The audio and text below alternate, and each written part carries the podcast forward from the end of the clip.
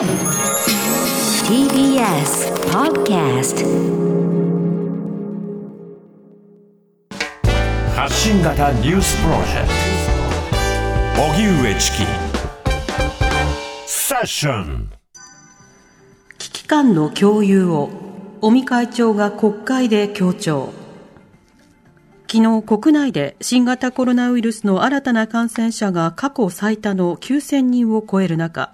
今日の参議院内閣委員会の閉会中審査で政府分科会の尾身会長は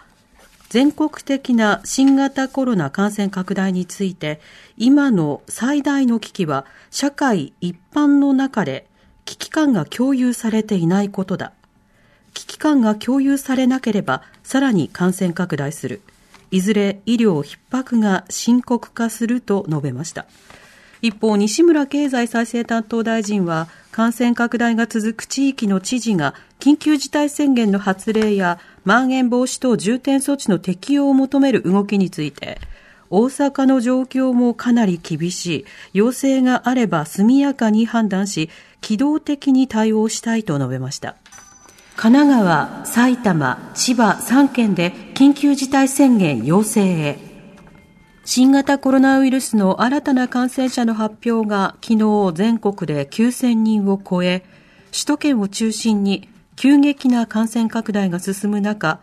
神奈川、埼玉、千葉3県の知事は今日午後政府に対し緊急事態宣言を要請する方針です。宣言に伴って求める措置の内容については、神奈川県では今月22日からすでに県独自の緊急事態宣言を発表し、飲食店での酒類の提供停止などを求めていて、黒岩知事は、宣言が神奈川に拡大しても、要請の内容は変わらないと思うと述べています。一方、東京オリンピック・パラリンピック組織委員会は今日新たに大会関係者24人が新型コロナに感染したと発表しました。このうち3人は選手ですが、出身国や出場予定の競技などは明らかにされていません。大会関係者の感染判明は193人となっています。大坂なおみ選手に SNS 上で差別的投稿。一方、イスラエル選手がベッド破壊動画。東京オリンピックの選手村でイスラエルの代表選手が部屋に設置されたベッドを面白半分に破壊する映像を SNS に投稿していましたが、イスラエルメディアは選手が批判を受け謝罪したと伝えています。選手村の部屋に設置された段ボールでできたベッドの上で何人がジャンプして壊れるのか耐久性を試したという動画を TikTok で公開したもので、数時間後には削除されたということですが、イスラエル野球協会などがこれを問題視し、選手は謝罪したということです。そのような中、東京オリンピックに参加し敗退したテニスの大坂なおみ選手に対し、SNS 上で人権侵害をする差別的な投稿をしたとして昨日、徳間書店が業務委託している編集者を昨日付で契約を解除したと発表しました。この編集者は徳間書店がインターネット上で運営する情報サイト &GP の編集担当でしたが、徳間書店は公式サイトでいかなる場合においても人権侵害はあってはならないと謝罪しました。一方、過去の障害者いじめ加害問題をめぐって開会式の楽曲担当を辞任した小山田圭吾氏が所属するバンドメタファイブが昨日所属レコード会社のホームページで来月11日に発売予定だったセカンドアルバムの発売中止を発表しました。メタファイブは、小山田氏のほか、高橋幸宏氏、テイ・トウワ氏、レオ今井氏らのメンバーで構成されていて、バンドが出演していた FM ラジオについても番組が終了することも伝えられました。デルタ株急増でアメリカでは警戒広がる。アメリカでは変異ウイルスのデルタ株の感染が拡大していて、ニューヨーク州では6月下旬に1日あたり200人台だった新規感染者が最近は2000人台に急増しています。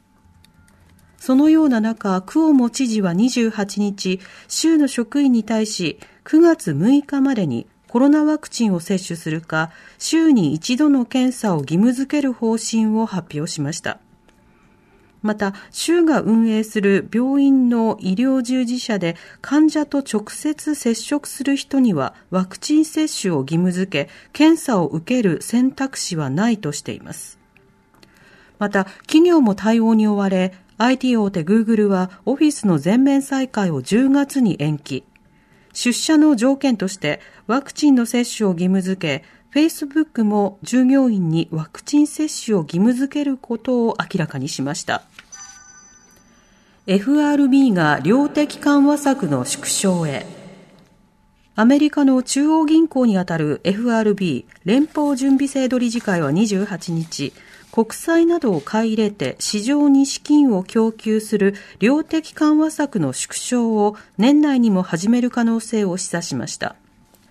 量的緩和策は新型コロナウイルスの影響で景気下支えのために続けられていますが、FRB は声明で、雇用最大化と物価上昇率2%の目標へ経済は前進したと指摘。パウエル議長は、経済活動と雇用の指標は引き続き強さを増していると述べて、アメリカ経済の回復の進展を強調しました。その上でパウエル議長は規模の縮小を始める時期については、経済データ次第として今後複数回の会合で議論を続けるとしました。福井県などで猛烈な雨、気象庁が警戒を呼びかけ、福井県の福井市などで今朝1時間におよそ80ミリから100ミリの猛烈な雨が降り、気象庁は県内に4回にわたって記録的短時間大雨情報を発表しました。福井市と越前町はおよそ3万世帯の8万人に避難指示を出していて、県内では床上浸水や道路の冠水、土砂崩れなどの被害が確認されていて、気象庁は土砂災害や河川の氾濫などに厳重な警戒を呼びかけています。一方、静岡県の菊川市でも今朝1時間におよそ110ミリの雨を観測し、気象庁が記録的短時間大雨情報を出しました。大気の不安定な状態は続くとみられ、明日正午までの24時間に降る雨の量は多いところで、北陸と関東甲信で100ミリ、東北で80ミリとなっています。えー、おしまいに株価と為替の動きです。今日の東京株式市場、日経平均株価は昨日に比べ200円ほど高い27,782円42銭で取引を終えました。一方、東京外国為替市場、円相場は午後4時現在、1ドル109円83銭から84銭で取引されています。荻上チキ